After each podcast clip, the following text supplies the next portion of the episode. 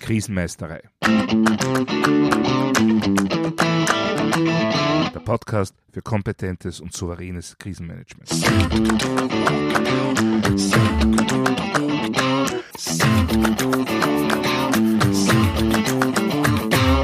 Hallo, ich bin Thomas Prinz von krisenmeisterei.at. Ich helfe Verantwortlichen, Krisen souverän und kompetent zu meistern, damit diese nicht zu ihrer persönlichen Tragödie werden. Heute geht es um das Thema disruptive Ereignisse.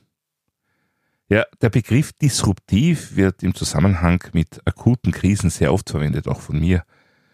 Aber was steckt da wirklich dahinter und was bedeutet das für das Krisenmanagement, insbesondere in der Vorbereitung? Ja, schlägt man in Wörterbüchern nach, so findet man als Definition, disruptiv bedeutet etwas Bestehendes auflösend oder zerstörend.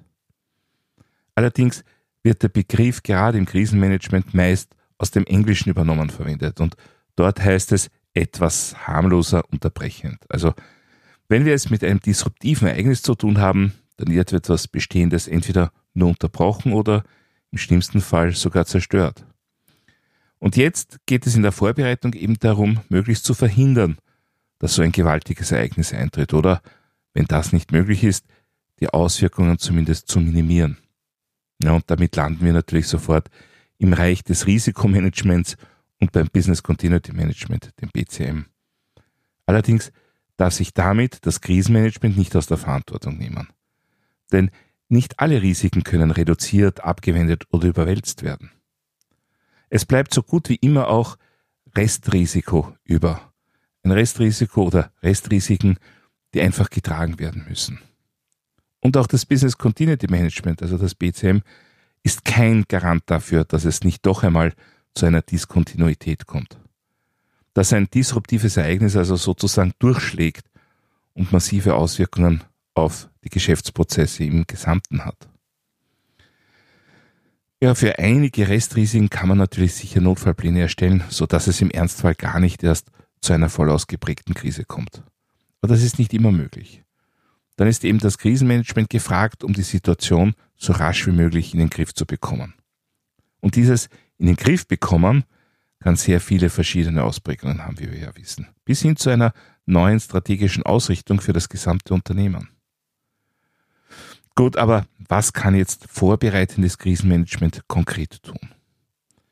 Nun, während es im Risikomanagement und im BCM um ganz konkrete Gefährdungen geht, ist es Aufgabe des Krisenmanagement-Teams, sich entsprechende Metakompetenzen anzueignen.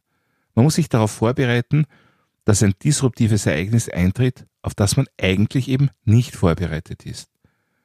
Es geht also auch um absolutes Out-of-the-Box-Denken. Denn alles, was wahrscheinlich und logisch ist, das sollte ohnehin durch Routineplanungen abgedeckt werden. Dass es das oft nicht ist, steht leider erstens fest und zweitens auf einem anderen Blatt. Aber wo setzt man an, um sich auf das Unerwartete und Unvermutete vorzubereiten? Nun, das eine ist die Entwicklung der eigenen Krisenmanagementstrukturen und Prozesse. Es braucht einen Krisenstab bzw. je nach Unternehmens- oder Organisationsgröße einen Krisenmanager, eine Krisenmanagerin. Die müssen zunächst einmal ihr Handwerk, das Handwerk des Krisenmanagements lernen, vom Führungsverfahren über Lagearbeit und Entscheidungsmanagement bis hin zu effizienter Kommunikation und Überwachung der eigenen Aufträge. Parallel dazu gilt es, immer wieder die Überlegung anzustellen, was kann alles schiefgehen, mit dem niemand rechnet. Quasi das undenkbare Denken. dafür verwende ich gerne zwei Ansätze. Der erste ist der lineare, prozessorientierte Blick, quasi von oben auf das gesamte Unternehmen. Da gibt es Inputs, die durch die Betriebsprozesse zu Outputs verarbeitet werden. Damit ist mein erster Planungs- und Trainingsansatz gleich einmal, wie gehen wir mit einem massiven Auswahl unserer Inputs um? Und Input, das kann alles sein, was für die Erreichung unserer Aufgaben von außen benötigt wird. Das beginnt bei der Infrastruktur mit Energie und Wasser, reicht über jegliche Logistik bis hin zur datentechnischen Anbindung. Natürlich sollte es in jedem Unternehmen für den Ausfall derartiger Inputs Notfallpläne geben. Es sollte daher eigentlich gar nicht erst zu einer Krise kommen. Das Problem ist nur, dass diese Notfallpläne oft mit gewissen Annahmen arbeiten. Zum Beispiel, dass der Strom innerhalb einer gewissen Frist wieder verfügbar ist, weil das bisher immer so war oder vom Energieversorger so zugesagt wird. Als Krisenmanager oder Krisenmanagerin muss ich mich in meinen Vorbereitungen aber auch fragen, was wenn nicht? Was, wenn der Wegfall wichtiger Ressourcen deutlich länger dauert als vertraglich zugesichert oder im Risikomanagement angenommen? Wenn Zusperren keine Option ist, dann muss es eine Krisenreaktion geben, die die weitere Existenz ermöglicht. Mitunter versucht man solche disruptive Ausfälle zum Beispiel durch Double Sourcing zu vermeiden. Also dadurch, dass man mit zwei verschiedenen möglichen Lieferanten Leistungsverträge abschließt. Das klingt natürlich wunderbar und ist oft auch die Methode der Wahl. Was aber, wenn beide Lieferanten selbst wieder auf denselben Rohstofflieferanten zugreifen? Oder selbst von derselben Dienstleistung gleichzeitig abhängen?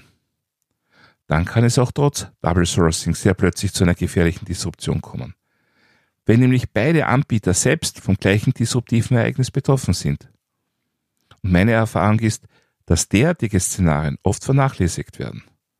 Dass eben mit Double Sourcing ein Sicherheitsgefühl entsteht, das nicht unbedingt der Realität entsprechen muss.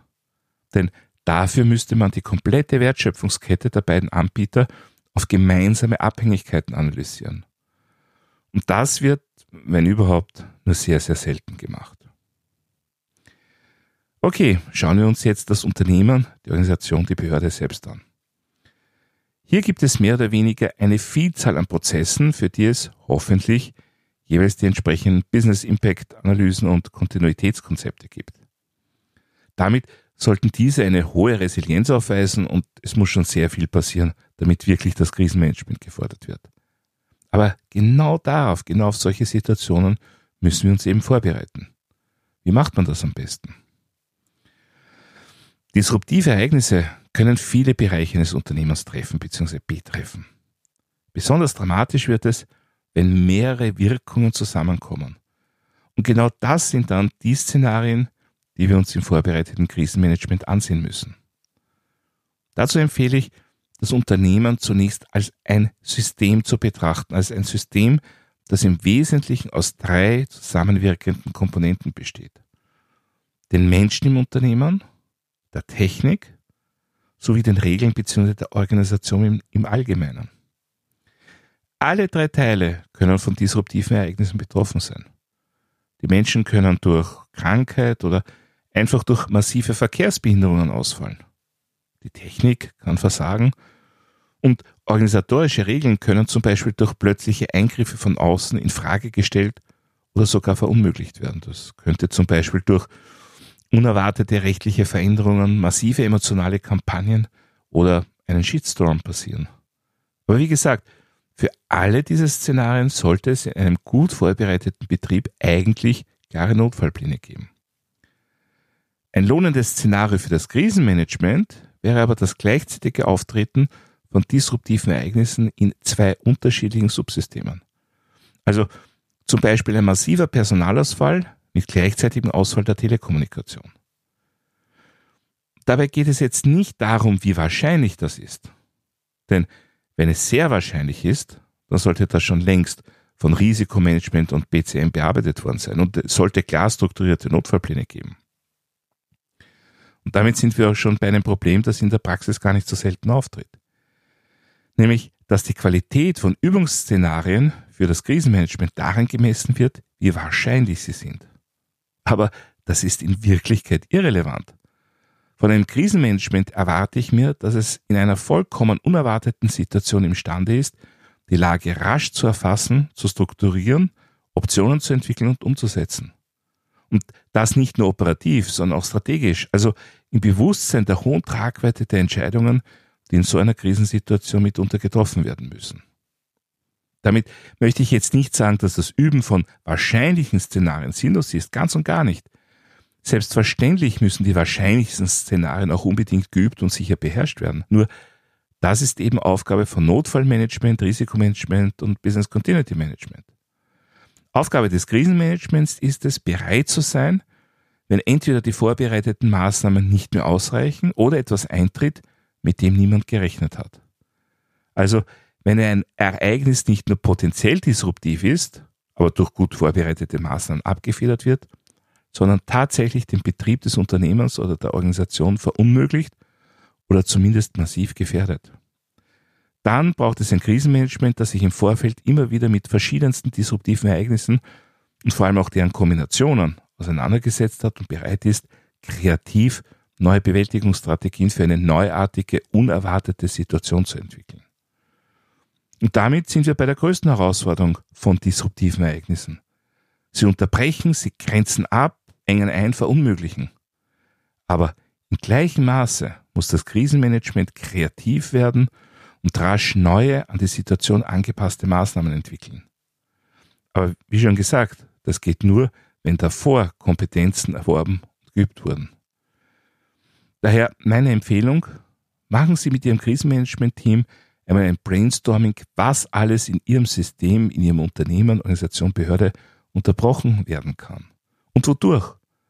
Und seien Sie dabei kreativ, lassen Sie ausgefallene Ideen zu. Alles ist erlaubt, nur nicht der Einwand, das kann nicht passieren. Und bauen Sie danach daraus Szenarien für Ihre Krisenteamübungen. Je nachdem, wie routiniert Sie bereits sind, kombinieren Sie zwei oder vielleicht sogar drei derartige disruptive Ereignisse zu einer Krisenübung.